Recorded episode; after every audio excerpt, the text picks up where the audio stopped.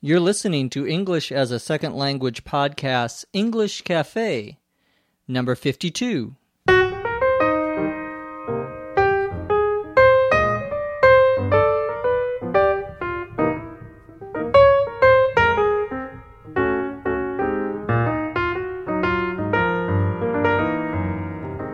This is English Cafe number 52.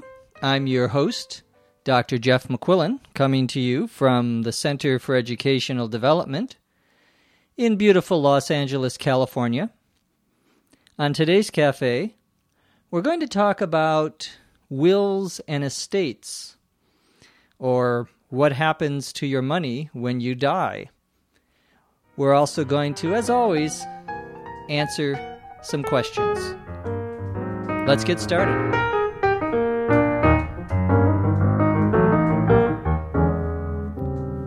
Remember to visit our website at eslpod.com.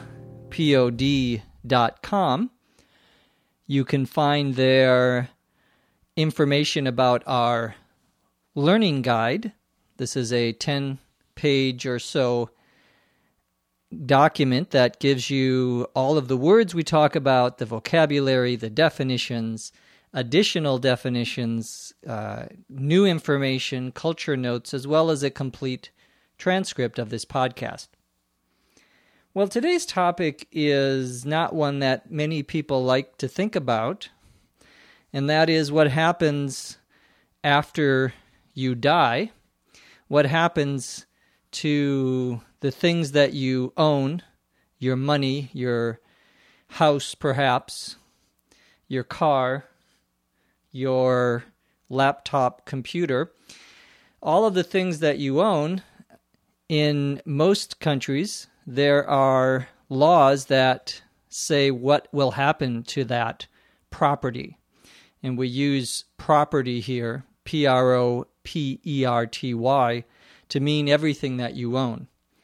The reason I'm talking about this is that there have been some famous stories in the United States, famous cases in the last six uh, months or so about famous people and what happens to their money when they die. Usually in the United States, if you have money or a house and you want that property to go to someone specific, you will write a will, W I L L.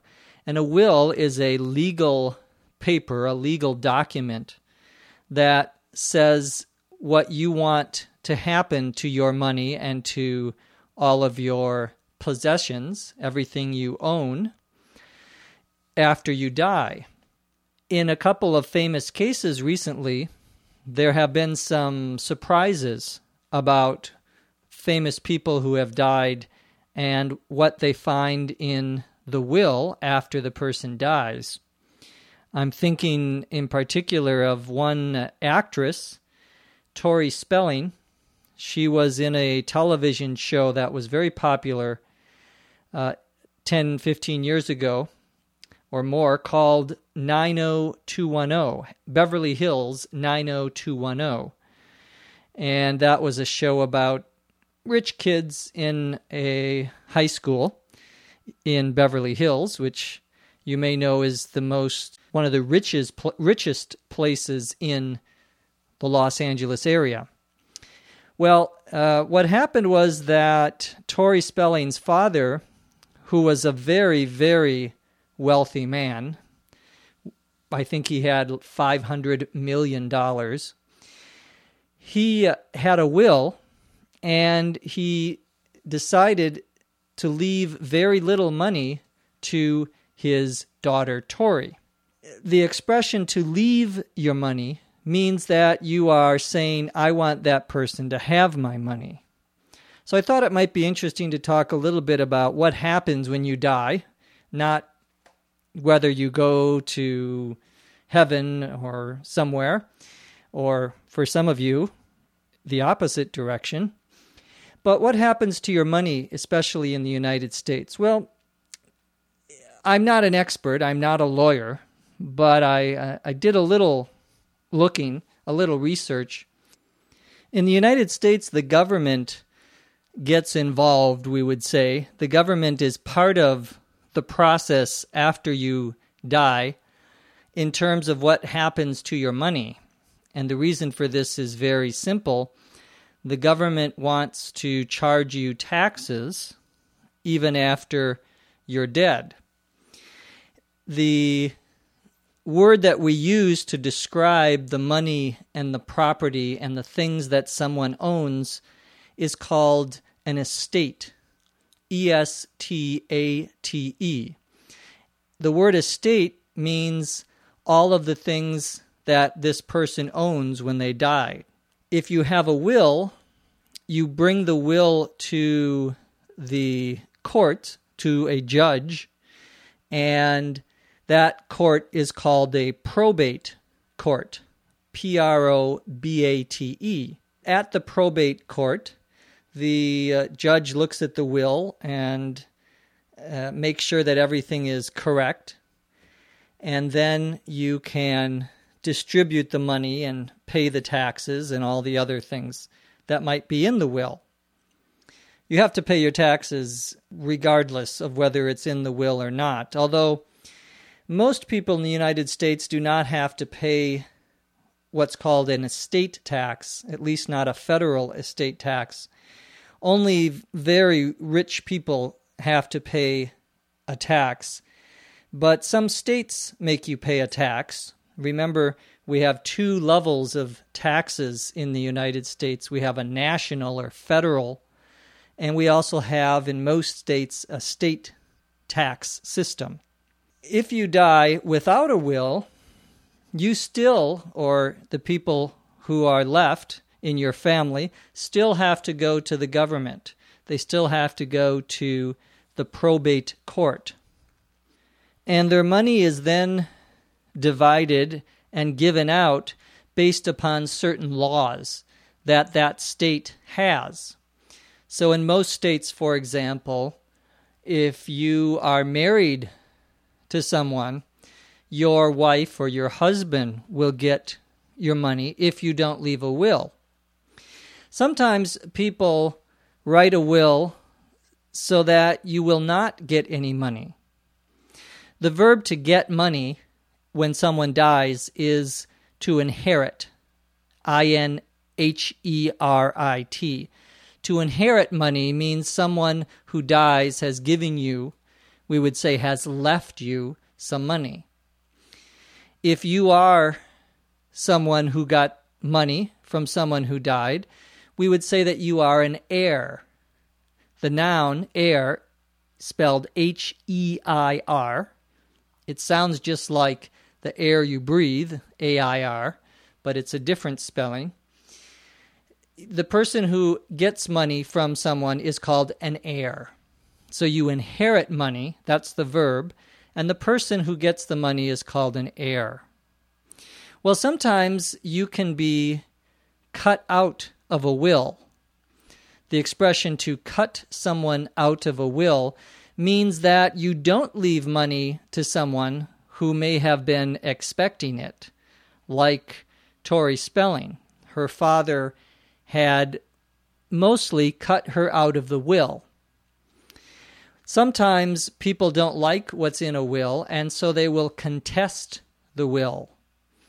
The verb to contest C O N T E S T, means that you go to the court and you say, There's something wrong with that will. If you can prove it, then the court will cancel the will or say the will is not valid.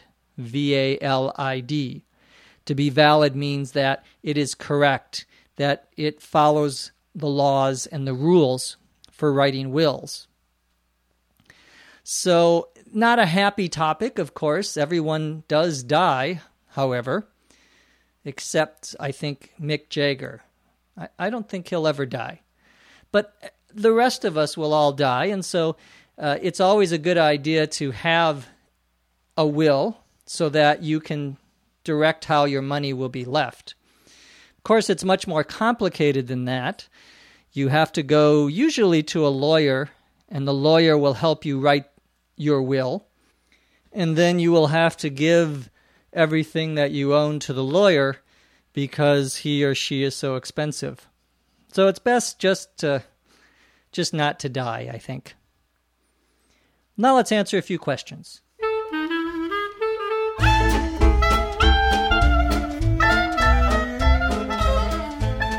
Our first question comes from Marcel, M A R C E L, in Germany. Marcel wants to know what the expression no big, B I G, means. No big is a short form of another informal expression, no big deal, D E A L. When someone says something is no big deal, they mean it's not very important. You will occasionally hear that in a shorter form when someone says, ah, no big. They mean no big deal. You may also hear an expression, no big whoop. W H O O P. No big whoop, no big deal means the same thing. Lisa in Taiwan wants to know the meaning of the expression primordial soup. Primordial, P R I M O R D I A L, soup, S O U P, is actually a term that is used sometimes in biology.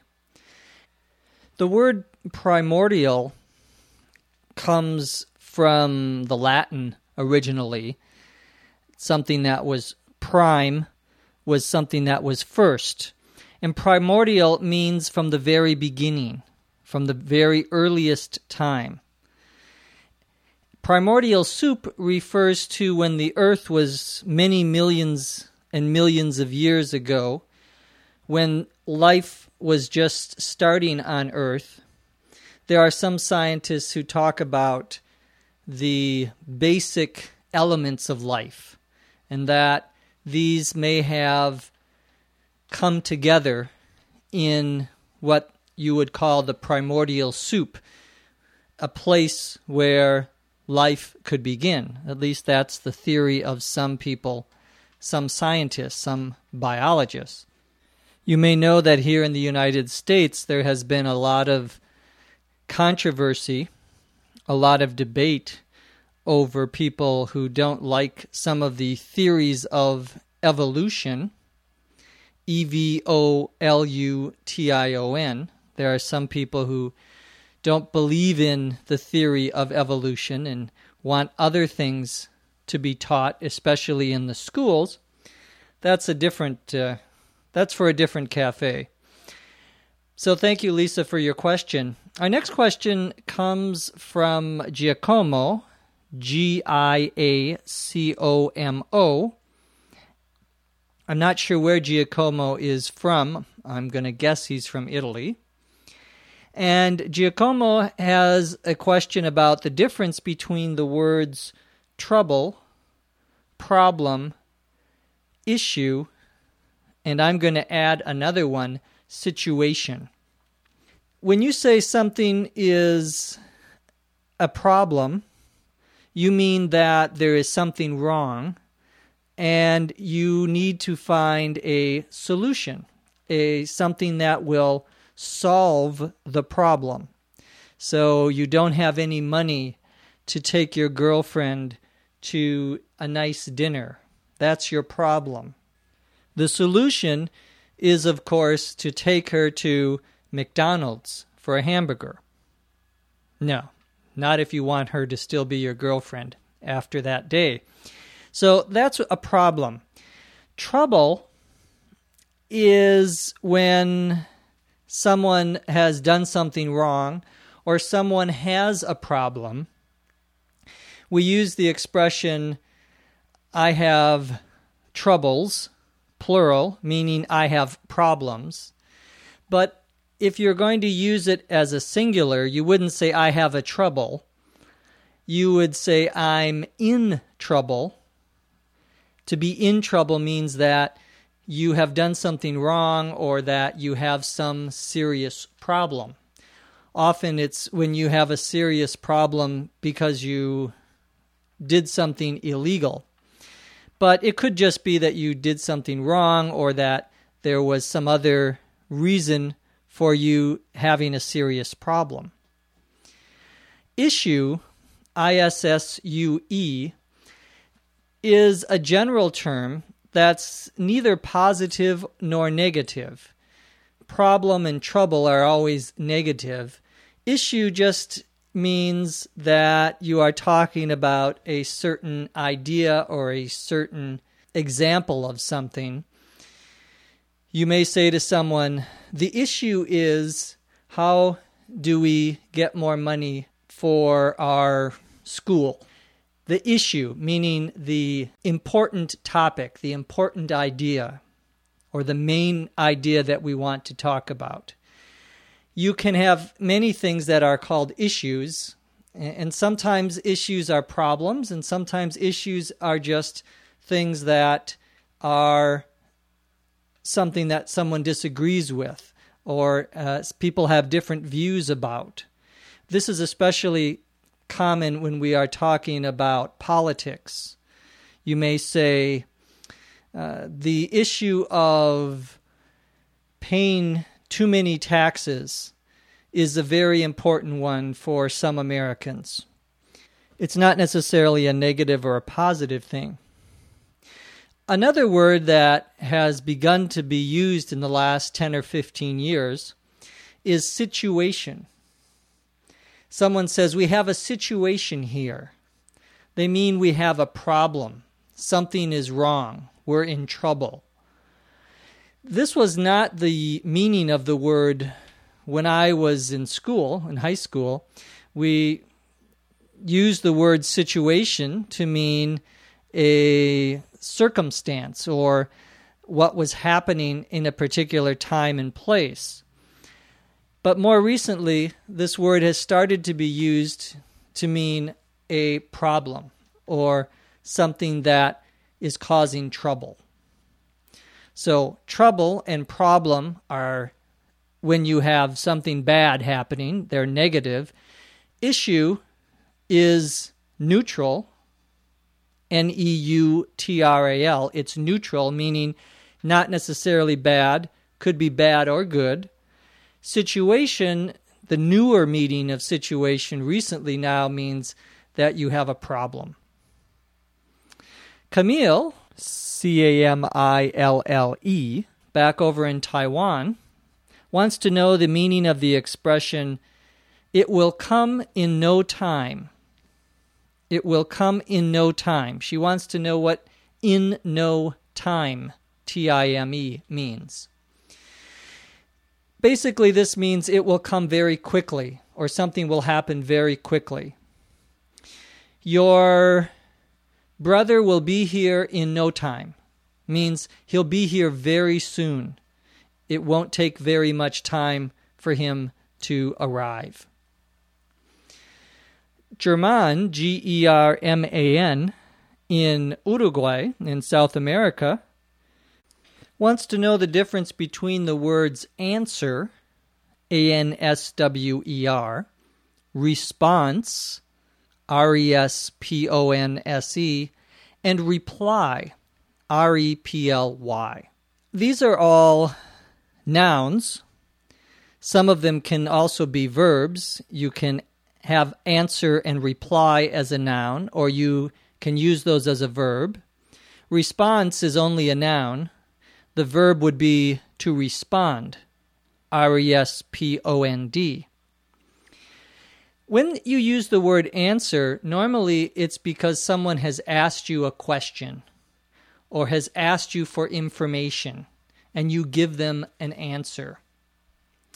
Response and reply are when someone has said something to you, not necessarily a question, and you say something back to them, or you write something back to them.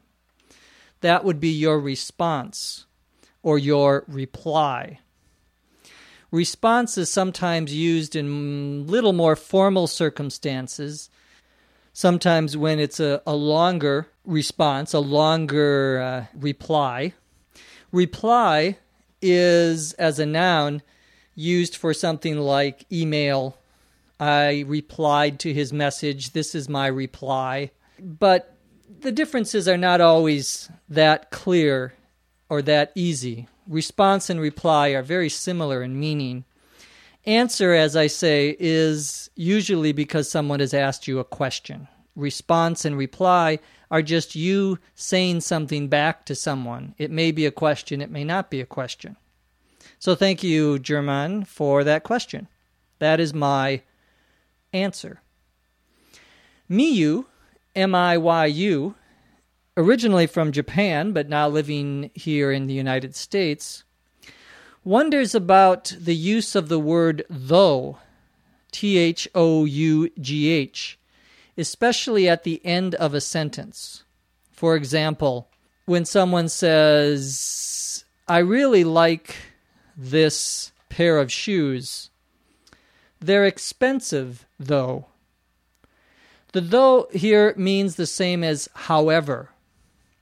And usually, what we are communicating with though or however is that the last statement or the next statement is something that contradicts or somehow disagrees with the first statement.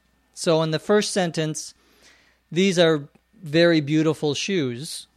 You would think, oh, well, then this person will buy them. But the second sentence is, they're expensive though or they're expensive, however. And that means that you probably won't buy them. So you see there's a contrast between the two ideas. So thank you, Miyu, for that question. Our last question for today comes from up in Norway, Lisa in Norway, L I S A, wants to know the difference between the words device, gadget, gizmo, and contraption. Well, a device, D E V I C E, is usually a machine, but really could be anything that is made for a specific or particular purpose. So a radio is a device used to listen to audio programs. A gadget, G A D G E T, is a small device, often electronic or computer related, usually that does something very interesting or something new. So you may get a new cell phone that you can send text messages on and you can take pictures and it has a video camera and a microwave oven. That would be a gadget. Normally something relatively small, not very big, but something small. And especially now uh, we use this word to talk about new electronics, such as a new iPod, for example. A gizmo, G I Z M O, is similar to a gadget. It's not as common a word. It's often used when you don't know the name of something. You say, well, he had some little gizmo that he could bake bread uh, in his phone. That would be the use of the word. If you, you don't know the name of some particular device or gadget, Contraption, C O N T R A P T I O N, is a word for a machine of some sort, but usually it's a machine that is very poorly made or very complicated or perhaps even dangerous because it's not safe. That would be a contraption. So if you decided you were going to build your own plane and you used a bicycle and you made some wings for your arms and you decided to see if you could fly, that would be a contraption. And you probably would need a will if you wanted to use one. So thank you, Lisa from Norway. That's all we have time for on today's cafe. From Los Angeles, California, I'm Jeff McQuillan. Thanks for listening. We'll see you next time on The English Cafe. ESL Podcast English Cafe is written and produced by Dr. Jeff McQuillan.